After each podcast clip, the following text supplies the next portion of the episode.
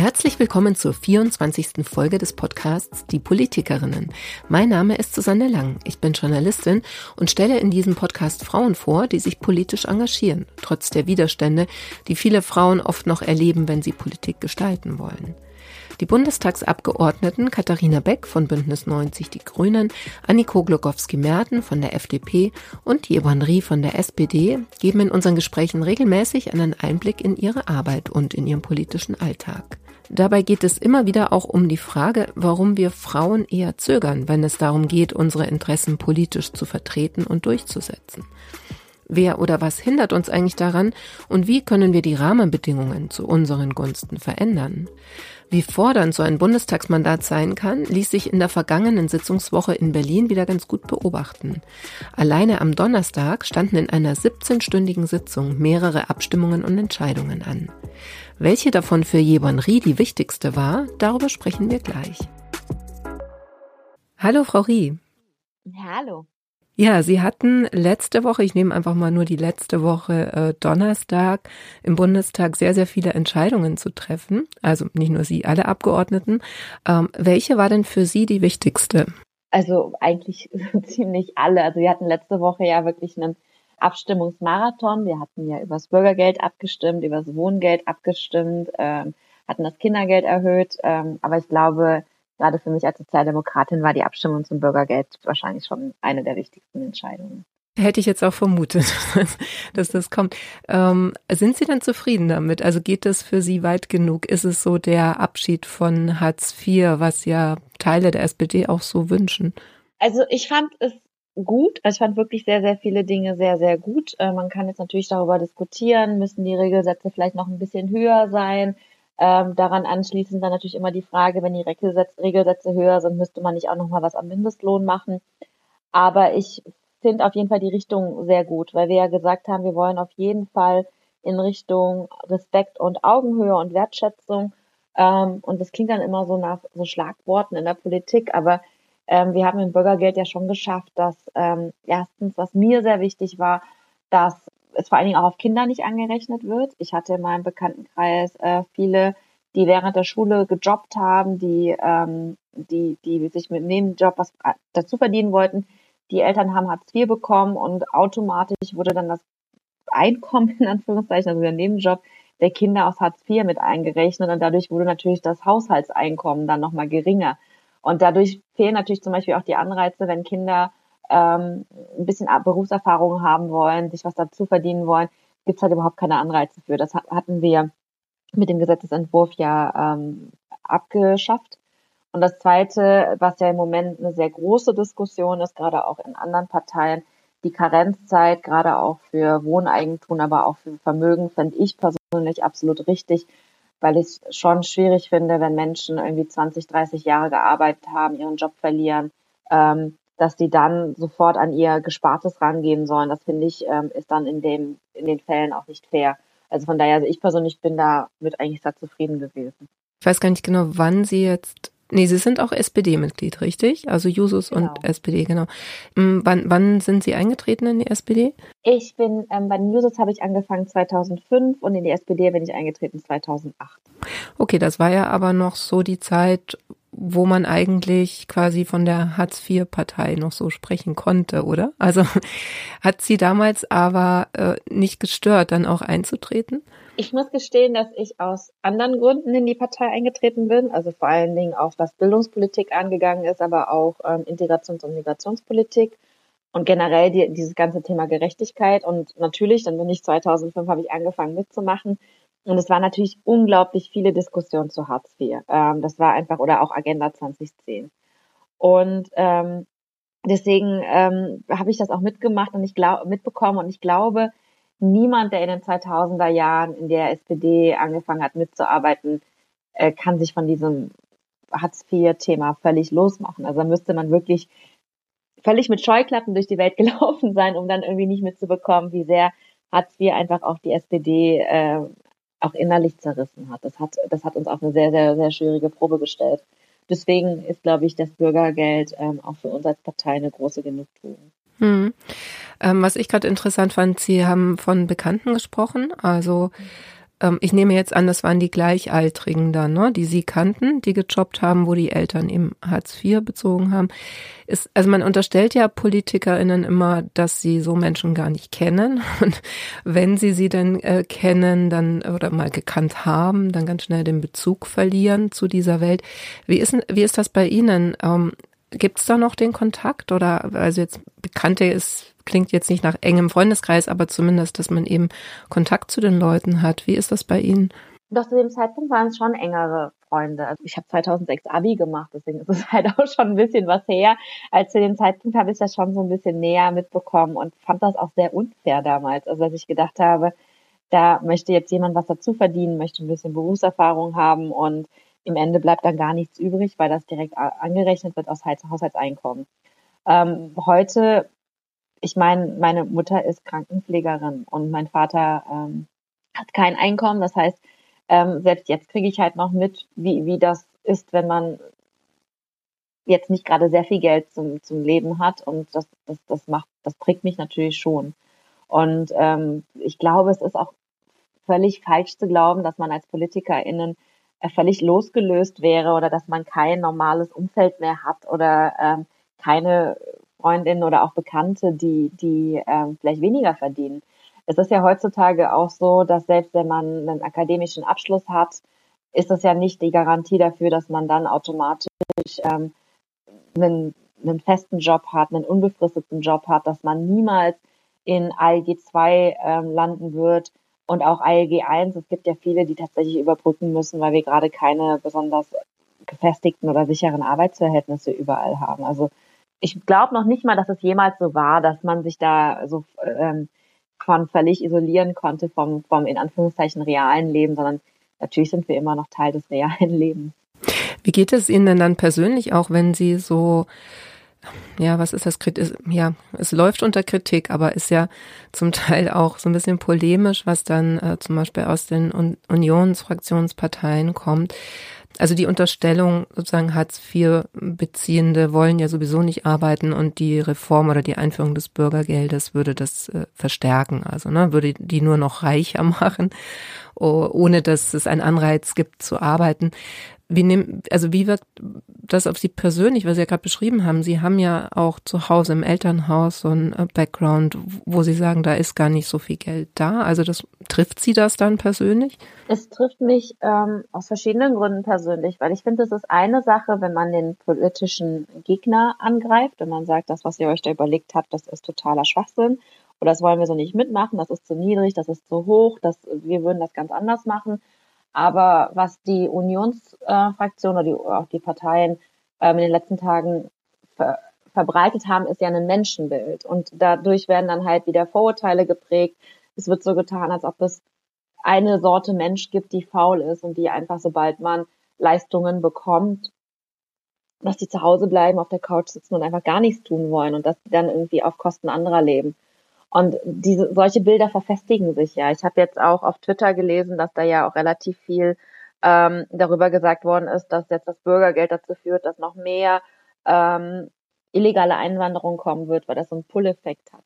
Und ich finde, das ist halt, also das macht mich wütend, weil ich immer denke, es ist so einfach gedacht und damit werden dann wieder Stereotype, damit werden dann wieder Ressentiments geweckt ähm, gegenüber schwächeren Menschen, also gegenüber Menschen, die sich sowieso schon nicht besonders gut wehren können, Menschen, die es schon sowieso hart im Leben haben. Und dann kommt dann auch noch so eine Stigmatisierung in der Gesellschaft dazu. Und ich finde, ähm, das gehört sich irgendwie nicht. Also wir können, also ich kann das abhaben, wenn die Union mir vorwirft oder der SPD vorwirft, wir würden falsche Politik machen, wir würden gerne auch meinetwegen auch Steuergeld verschwenden oder es wäre der falsche Ansatz, aber dann mit einem so negativen Menschenbild zu argumentieren, das finde ich, äh, finde ich schon unanständig.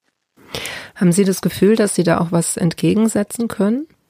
Oh, es ist halt schwierig, wenn man, also wenn die andere Seite mit solchen Plattitüden ähm, anfängt und man dann versucht, nachträglich gegenzuhalten. Und ähm, ich habe schon den Eindruck, dass gerade auch das Arbeitsministerium, aber auch unsere BerichterstatterInnen sowohl also in allen Ampel Fraktionen, dass die da schon sehr gute Argumente haben, dass die die auch in den Plenardebatten gebracht haben, dass sie die online bringen. Es gab auch verschiedene FAQs, die irgendwie rausgegeben worden sind.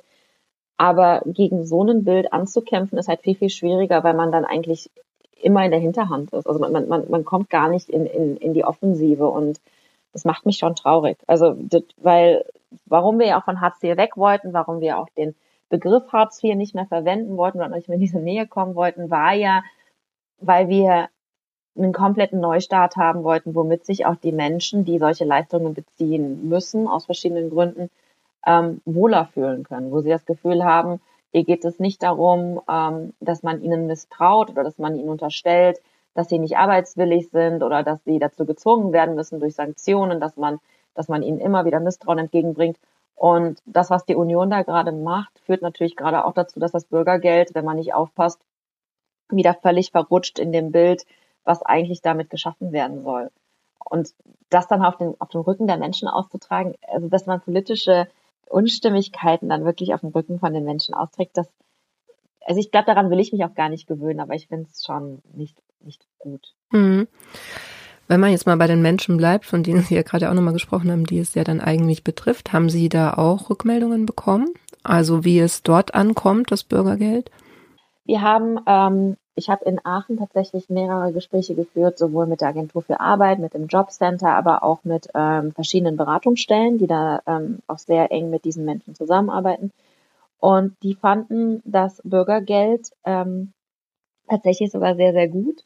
Es gab verschiedene Aspekte, die dann auch durchaus kritisch hinterfragt worden sind. Auf der einen Seite natürlich, dass gesagt worden ist, ähm, die Regelsatzanhebung auf 500 Euro ist jetzt zwar mehr als das, was sie jetzt bekommen, aber trotzdem reicht das bei weitem nicht aus.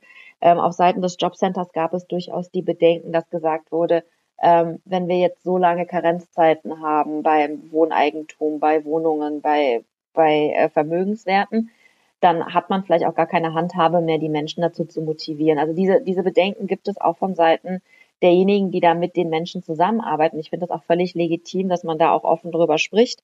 Ähm, die haben wir auch durchaus mitgenommen. Wir haben ja auch mit unseren Koalitionspartnern sehr, sehr lange und sehr ähm, ehrlich auch darüber diskutiert, wie wir das ausgestalten wollen. Und das ist ja das andere. Man muss sich ja mal überlegen, wir haben Bürgergeld geschaffen, wo die SPD, die Grünen und die FDP sehr gut damit leben können und sagen, das ist ein gutes ähm, Modell, das ist ein gutes Projekt. Und ähm, da, also allein das zeigt ja schon, dass man da sich wirklich sehr viel Mühe gegeben hat, wirklich viele Menschen mitzunehmen. Ähm, von den Menschen, die ähm, tatsächlich auch Leistungen beziehen oder, oder die Erfahrung haben mit Leistungsbezug, haben wir überwiegend positive Rückmeldungen bekommen. Natürlich gibt es einzelne Punkte, ähm, die man hätte anders machen können und vielleicht auch anders machen sollen. Mm, und auch wir als SPD haben natürlich jetzt nicht 100 Prozent alle unsere Forderungen umgesetzt, aber ähm, also wie gesagt, also ich persönlich habe von den Rückmeldungen her bisher das Gefühl, dass es eigentlich ein ganz rundes Paket gewesen ist. Nun muss ich die Freude ja leider so ein bisschen trüben, denn kurz bevor wir jetzt angefangen haben zu sprechen in dieser Podcast-Folge, ähm, äh, kam die Meldung, dass der Bundesrat äh, das Bürgergeld abgelehnt hat. Was folgt daraus jetzt für Sie? Ähm, es gibt jetzt die Möglichkeit, dass wir als Bundesregierung ähm, oder der Bundestag, also wir müssen mal gucken, dass der Vermittlungsausschuss ähm, angerufen wird und dann wird da nochmal eine, eine Zwischenstufe eingeschaltet. Dann wird es darum gehen, dass man das nochmal nachverhandelt. Ähm, ich bin auch mal gespannt, was so die Forderungen sind von Länderseite, was da noch gemacht werden soll. Was sicherlich nicht passieren wird, ist, dass wir das Bürgergeld jetzt komplett nochmal aufmachen und komplett neu verhandeln, weil äh, dafür sind wir, glaube ich, viel zu weit gekommen und wir hatten auch viel zu viele verschiedene ähm, öffentliche auch Anhörungen. Wir haben Expertinnen gehört, wir haben Betroffene gehört. Wir sind auf viele Forderungen der Länder in den letzten Tagen auch eingegangen und langsam muss man schon fast annehmen, dass es da halt wirklich auch um, um Ablehnung aus Prinzip geht und dann muss man natürlich gucken, wie, wie man weitermacht. Also deswegen, also wir sind jetzt mal gespannt, was die Union da jetzt wirklich oder die Bundesländer, die ja meistens das unionsgeführte Bundesländer waren, die jetzt dagegen gestimmt haben, ähm, was da jetzt für Forderungen noch kommen. Und dann werden wir sehen. Es tut mir nur sehr leid für all die Menschen, die sich, die gehofft haben, dass es jetzt sehr schnell einfach auch nochmal eine Änderung geben wird. Ja, das wäre meine Anschlussfrage gewesen. Also wenn das tatsächlich so ein taktisches Ablehnen war, oder Sie haben es jetzt genannt aus Prinzip, ähm, ja, wie, wie geht man damit um? Das Gute ist ja, ähm, dass das tatsächlich nicht weder in meinem Bereich ist, noch dass das auf meiner Ebene passieren wird, weil das ja jetzt sehr hoch angesiedelt ist mit dem Bürgergeld. Aber es ist natürlich für mich als neue Abgeordnete absolut spannend, mal zu beobachten, was passiert denn jetzt eigentlich oder wie wird es jetzt weitergehen. Ich persönlich bin auch super gespannt, weil ich kann mir gar nicht vorstellen, wie sowas funktioniert oder wie sowas abläuft. Sie haben ja auch gesagt, ähm, äh, mal schauen, was da jetzt, also was da jetzt, wie das jetzt vor sich geht. Die, die Fronten wirken auch relativ verhärtet auf beiden Seiten. Ähm, ich habe keine Ahnung, wer sich wie bewegen kann, ohne dass man das Gesicht verliert. Aber ähm, ich glaube, das sind wir am Ende den BürgerInnen dann auch schuldig, dass wir das hinbekommen. Ähm, ich werde das genauso gespannt und mit Interesse verfolgen, wie wahrscheinlich die meisten Menschen auch. Und vielleicht kann ich ja bei der nächsten Folge berichten, ähm, ob es so war, wie ich es mir vorstelle. Ja, genau. Bleiben wir dran. Ähm, wir können ja zu einem positiveren Beispiel jetzt kommen aus Ihrer Sicht. Wir hatten in der letzten Folge sehr viel über Iran gesprochen und die ähm, Proteste dort gegen das Regime. Da hatten Sie ja schon so ein bisschen angekündigt, dass es in der deutschen Politik auch deutlichere Signale geben wird. Das haben wir ja jetzt auch bekommen, also sogar der Bundeskanzler Olaf Scholz hat sich ja sehr dezidiert geäußert, woraufhin Iran ja sich auch tatsächlich äh, diese Einmischung verbeten hat. Ne? Ähm, Sie, ich habe gesehen, Sie sind auch weiterhin sehr aktiv, also waren auch auf äh, Protest zu Kundgebungen. Also das, das nehmen Sie sozusagen auch als ein, ein Teil Ihrer politischen Aufgabe jetzt wahr, sich da weiterhin stark zu machen dafür? Auf jeden Fall. Also natürlich kann man nicht irgendwie ähm, bei jedem Thema, bei jeder Demonstration irgendwie ganz vorne stehen und das vorantreiben, aber da hatten wir, glaube ich, bei einer anderen Folge schon mal drüber gesprochen, dass es immer einen Unterschied macht, ob es Abgeordnete gibt, die sich ein Thema so zum Herzensthema machen. Und beim Iran, das hat mich schon irgendwie bewegt und berührt und hab, damit habe ich mich jetzt ein bisschen auseinandergesetzt und ähm, ich finde es halt unglaublich wichtig, dass wir da aktiv werden und ich persönlich habe mich unglaublich gefreut, dass Olaf Scholz sehr, sehr deutliche Worte gefunden hat. Ähm, wir müssen da jetzt natürlich auch weiter liefern. Also es bringt halt nicht nur was zu sagen. Heute ähm, wurde ja auf EU-Ebene wurden nochmal weitere Sanktionen beschlossen. Ähm, ich ich glaube, dass sich da was tut. Was wir jetzt in den nächsten Tagen machen wollen, ist, ähm, da hatten wir ja in der Folge drüber gesprochen, als es um den Belarus ging, ähm, nämlich über politische Partnerschaften für politische Gefangene, dass mhm. ParlamentarierInnen dann sich politische Gefangene ähm, aussuchen, klingt jetzt irgendwie so falsch, aber dass man sich dann halt ähm, politischen Gefangenen annimmt, sich ähm, dann tatsächlich auch verantwortlich fühlt, dass man diesen versucht, Briefe zu schreiben, dass man an die Gefängnisse schreibt, dass man an die iranische Regierung schreibt und einfach nochmal sehr deutlich macht, wir haben ein Auge drauf, was mit diesen Gefangenen passiert und ähm, wir, wir wollen da schon sicherstellen, dass da alles mit rechten Dingen zugeht. Und ihr solltet wissen, dass wir als ähm, deutsche Abgeordnete, als internationale Abgeordnete ein Auge drauf haben. Und da finden jetzt auch in den nächsten Tagen ein bisschen Gespräche statt, wie wir das jetzt aufbauen können. Ähm, natürlich alles unter Zeitdruck, weil wir natürlich wissen, dass diese 15.000 Todesurteile, die gesprochen werden, dass wenn wir da noch was erreichen wollen, müssen wir halt auch relativ schnell sein, dass wir da jetzt auch zeigen können. Wir gucken da jetzt sehr genau hin. Wie ist das dann für Sie umgekehrt? Ähm, war ja ähm, Bundeskanzler Scholz auch auf äh, China-Reise und gab es ja auch eher die Kritik, zum Beispiel jetzt mit diesem Hamburger Hafendeal. Ne? Da ist ja die Abgrenzung nicht ganz so so eindeutig dann auch. Ne? Wie weit geht man ähm, bei der wirtschaftlichen Zusammenarbeit mit Ländern, die ja ähm, auch nachweislich die Menschenrechte nicht unbedingt so achten, wie wir das für richtig halten? Kritisieren Sie das dann? Also das Thema China oder China ist, glaube ich, ein sehr, sehr spannendes Thema, weil einfach China ein Partner ist, der, wo man natürlich sehr viel kritisieren kann, wo man gleichzeitig aber auch sehr viele Abhängigkeiten entwickelt hat. Und China ist natürlich ein, ein riesengroßer äh, Akteur einfach auf, auf Weltebene, wo es einem natürlich sehr schwierig fällt, ähm, zu sagen, okay, wir, wir cutten jetzt, cutten jetzt einfach alle Beziehungen, die es nach China gibt. Ähm, was ich ganz spannend fand, war, ich war jetzt vor zwei Wochen mit ähm, Bundespräsident Steinmeier zusammen in Japan und in Korea.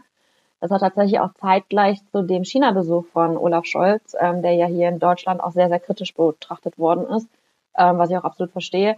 Und es war ganz spannend zu sehen, wie das in der Region, die ja viel näher dran sind, die eigentlich ja auch durchaus von den ähm, vom Verhalten Chinas auch sehr, sehr abhängig sind, äh, betrachtet worden ist. Und da wurde es sehr positiv wahrgenommen, dass gesagt wurde, die finden es gut, dass Deutschland versucht, ähm, Einfluss zu nehmen und durchaus dieses Gespräch mit China sucht. Und am Ende fand ich ähm, die sehr direkte Art und Weise, wie Olaf Scholz dann auch mit Xi Jinping über den Ukraine-Krieg gesprochen hat, wo er auch nochmal eine deutlichere Positionierung von China gefordert hat, fand ich persönlich auch überraschend deutlich. Also es fand ich, fand ich positiv. Aber klar ist China ein Akteur, der uns, wo es uns schwerer fällt, ähm, Sanktionen zu verhängen oder oder gewisse Konsequenzen zu fordern als, als bei anderen Ländern. Und mir ist durchaus bewusst, dass das gerade auch in der Öffentlichkeit durchaus wie eine Doppelmoral oder doppelte Standards gilt. Vermutlich ist das auch so. Aber es ist leider einfach ähm, in der Praxis, also in der Praxis einfach nicht so leicht umzusetzen. Und trotzdem ist es mir wichtig oder finde ich es sehr wichtig, dass man einerseits ähm, versucht, den Einfluss, den man hat, auf China eins, ähm, auszuüben und gleichzeitig natürlich gewisse Dinge auch sehr deutlich anzusprechen. Die Sachen, die ähm, China auch in, im in Inland ähm, äh, an Menschenrechtsverletzungen macht gegenüber Minderheiten, aber auch gegen, mit den Drohungen gegenüber Taiwan sind natürlich Dinge, die wir, die wir, die wir durchaus ansprechen müssen. Und deswegen fand ich es auch gut. Es war jetzt vor zwei oder drei Wochen war ähm, der Menschenrechtsausschuss oder eine Delegation des Menschenrechtsausschusses vom Bundestag war in Taiwan und hat dort auch nochmal ein sehr deutliches Zeichen gesetzt. Ich habe einige Berichte gesehen, Fotos gesehen, habe sehr viel Social Media gesehen von den KollegInnen, die sich auch sehr deutlich nochmal positioniert haben und sich auch sehr deutlich nochmal ähm, ähm, sehr offen gezeigt haben gegenüber einem weiteren engeren Austausch mit Taiwan. Und ich glaube, dass das auch durchaus sehr deutliche Zeichen sind gegenüber China, dass man sagt, nur weil wir wirtschaftlich noch miteinander verbunden sind, also auf verschiedenen Ebenen, heißt das noch lange nicht, dass wir uns den Mund verbieten lassen, dass wir gewisse Dinge auch ansprechen und kritisieren. Ja, man hatte ja gerade mit Russland und den wirtschaftlichen Abhängigkeiten, da war es natürlich eher jetzt auch die Energieversorgungsabhängigkeit, so ein sehr schlechtes Beispiel erlebt, oder? Also wie, wie gefährlich es dann durchaus auch sein kann. Also da wurde ja auch immer mal wieder thematisiert. Also das, äh, was Sie gerade beschrieben haben, hat ja durchaus auch immer so ein bisschen stattgefunden, ne, dass man Menschenrechtsverletzungen äh, ähm, zum Beispiel thematisiert hat. Aber ähm, quasi, also trotzdem nochmal die Frage, ist es dann nicht ein Fehler, dass man diese Abhängigkeiten ähm, weiterhin so pflegt? Also müsste man nicht gucken, dass man unabhängiger wird, wirtschaftlich. Also wir müssen auf jeden Fall unabhängiger werden. Und das ist ja jetzt auch einer der ähm, Strategien, die die Bundesregierung fährt. Ähm, das war auch einer der Gründe, warum jetzt Bundespräsident Steinmeier in Japan und in Südkorea war, weil also einerseits war das beides ähm, demokratische Partner sind, die jetzt auch seit Beginn des Ukraine-Kriegs total an unserer Seite standen, aber auch, weil man gesagt hat, wir müssen ähm, uns das nochmal genau anschauen, wie wir vor allen Dingen auch unsere Energieversorgung möglichst divers aufstellen, breit aufstellen und nicht dahin bringen, äh, dass wir uns wieder von einer Seite oder von einem Land abhängig machen. Das auf jeden Fall. Ähm, das gleiche gilt für, für die Reisetätigkeit von, von Olaf Scholz im Moment. Er war ja ähm, erst in China, dann war er in Ägypten, jetzt ist er in Vietnam und fliegt dann weiter ähm, nach, nach Indonesien. Das sind jetzt unglaublich viele Reisen, die natürlich auch dafür dienen, dass wir uns möglichst äh, breiter aufstellen wollen, dass wir unsere äh, Wirtschaft auch diverser aufstellen wollen. Und da war Russland, also da war jetzt, glaube ich, auch unser Verhältnis zu Russland ein ziemlich harter Weckruf der sehr wehgetan hat, der sicherlich auch gerade ähm, diesen Winter und auch nächsten Winter viele Menschen in Deutschland sehr heftig treffen wird, aber natürlich auch die Ukraine ähm, heftig getroffen hat. Ähm, es wäre schön gewesen, wenn dieser Weckruf nicht notwendig gewesen wäre, aber ich glaube schon, dass das dazu führt, dass wir jetzt gerade durchaus noch vieles nochmal hinterfragen. Das sieht man ja auch daran, dass diese ganze Diskussion um den Hamburger Hafen äh, sehr, sehr offen und sehr kontrovers geführt worden ist, dass da sehr viele Leute nochmal genau nachgeguckt, nachgeschaut haben und uns auf die Finger geguckt haben. Ähm, aber beim Hamburger Hafen muss ich persönlich auf Grundlage dessen, was ich jetzt irgendwie auch weiß, was da jetzt eigentlich genau verkauft wurde, beziehungsweise was da jetzt ähm, genau auch ähm, überhaupt beschlossen wurde, würde ich das bei weitem nicht mit dem vergleichen, was wir mit Nord Stream 1 und Nord Stream 2 uns ähm, an Abhängigkeiten von Russland ähm, getan haben. Ich sehe schon, heute gibt es kein kritisches Wort zu Olaf Scholz. Nee, ist ja auch okay. Das ist ähm, auch ein bisschen schwierig. ja. Also ich finde ich finde, ich finde im Moment einiges, also ich glaube, es gibt vieles, was man sich vielleicht deutlicher und schneller wünschen würde, aber ich finde, ich finde gerade auch außenpolitisch, keine Ahnung, ist er ja auch sehr rege unterwegs und bemüht sich da auch sehr. Ähm, ja. Und innenpolitisch haben wir ja schon das Wichtigste äh, darüber gesprochen, dass es jetzt erstmal darum geht, unsere Beschlüsse dann auch im Bundesrat umzusetzen. Ja. Ähm, innenpolitisch, das ist jetzt schon ein bisschen her, aber ist ja auch Ihr Themengebiet, ne? Wurde ja sich auf das 49-Euro-Ticket ähm, geeinigt.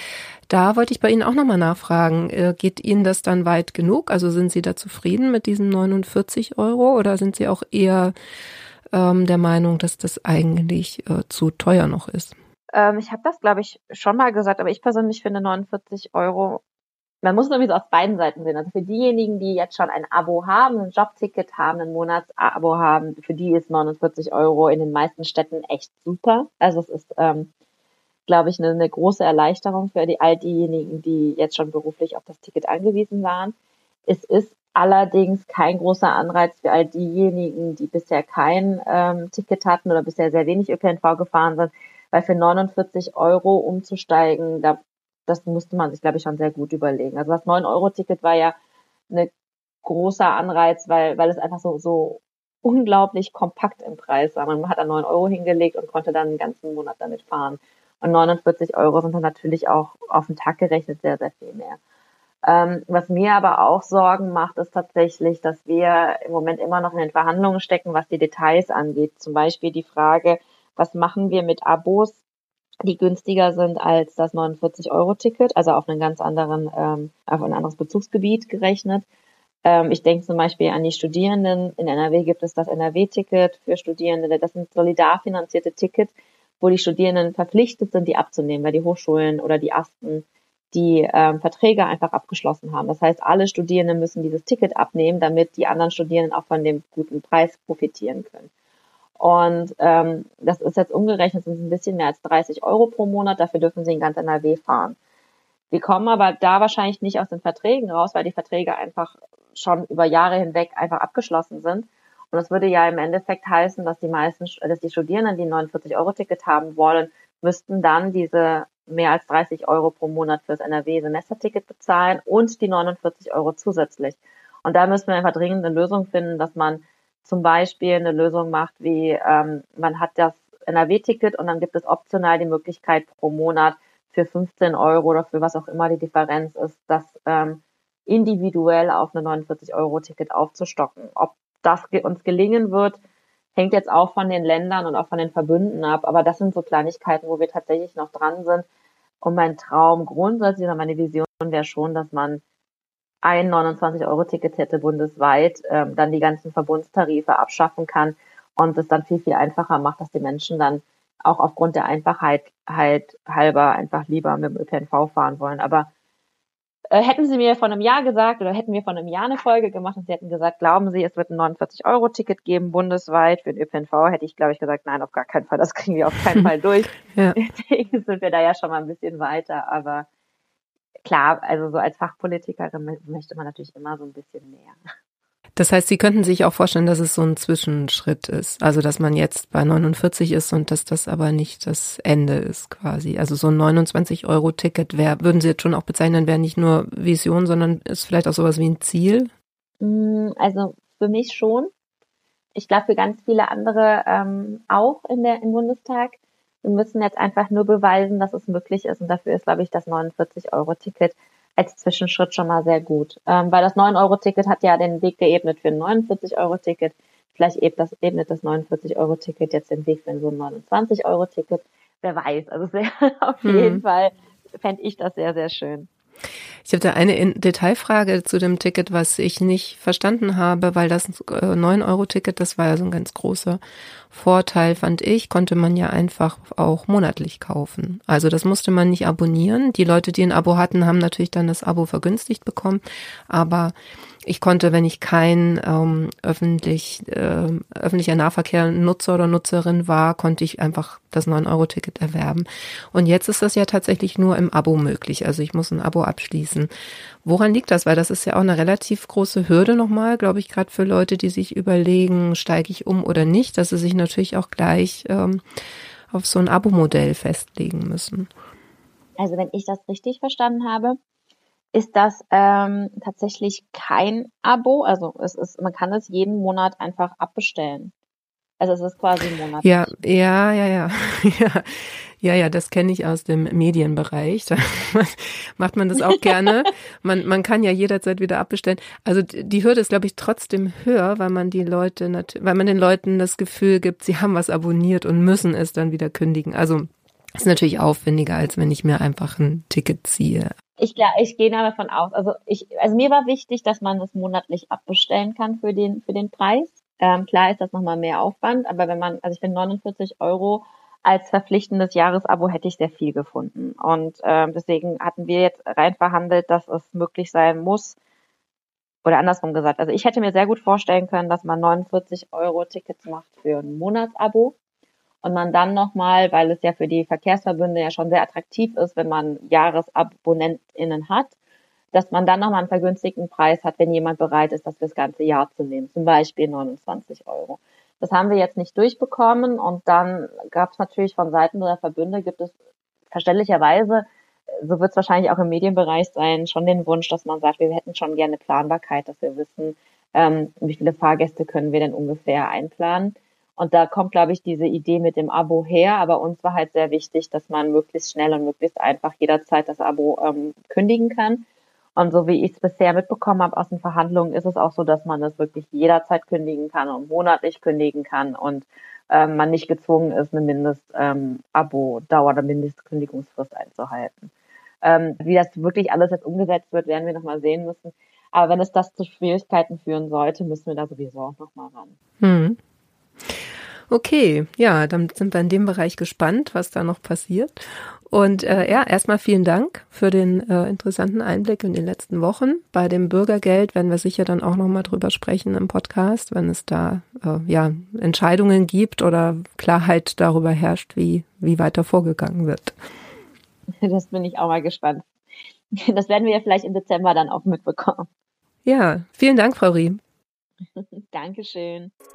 Danke auch euch fürs Zuhören. Schön, dass ihr wieder dabei wart. Manche von euch haben vielleicht schon Katharina Beck erwartet. Die war jetzt schon länger nicht mehr dran. Das stimmt. Wir hatten eigentlich auch einen Termin am 10.11., also an jenem Donnerstag, an dem so viele Abstimmungen anstanden. Leider ähm, hat sich dann nicht mehr geschafft, weil sie noch eine Rede äh, halten musste, eine oder durfte, eine zweite, die dazugekommen war. Aber das holen wir dann nächste Woche nach. Und äh, mit der Kommunalpolitikerin aus Niedersachsen, das hatte ich euch auch schon mal angekündigt, werde ich auch noch sprechen. Da sind ähm, familiäre Dinge dazwischen gekommen. Erstmal geht es weiter mit Anniko Glukowski-Merten von der FDP. Bis dahin ähm, wünsche ich euch viel Spaß mit allen anderen Folgen, die ihr noch nachhören könnt, so ihr das nicht gemacht habt. Ihr findet sie auf allen gängigen Podcast-Plattformen und auf der Webseite www.diepolitikerinnen.de. Ich freue mich natürlich auch, wenn ihr den Podcast weiterempfehlt und ja, bleibt dran. Bis zur nächsten Folge. Bis dann, macht's gut.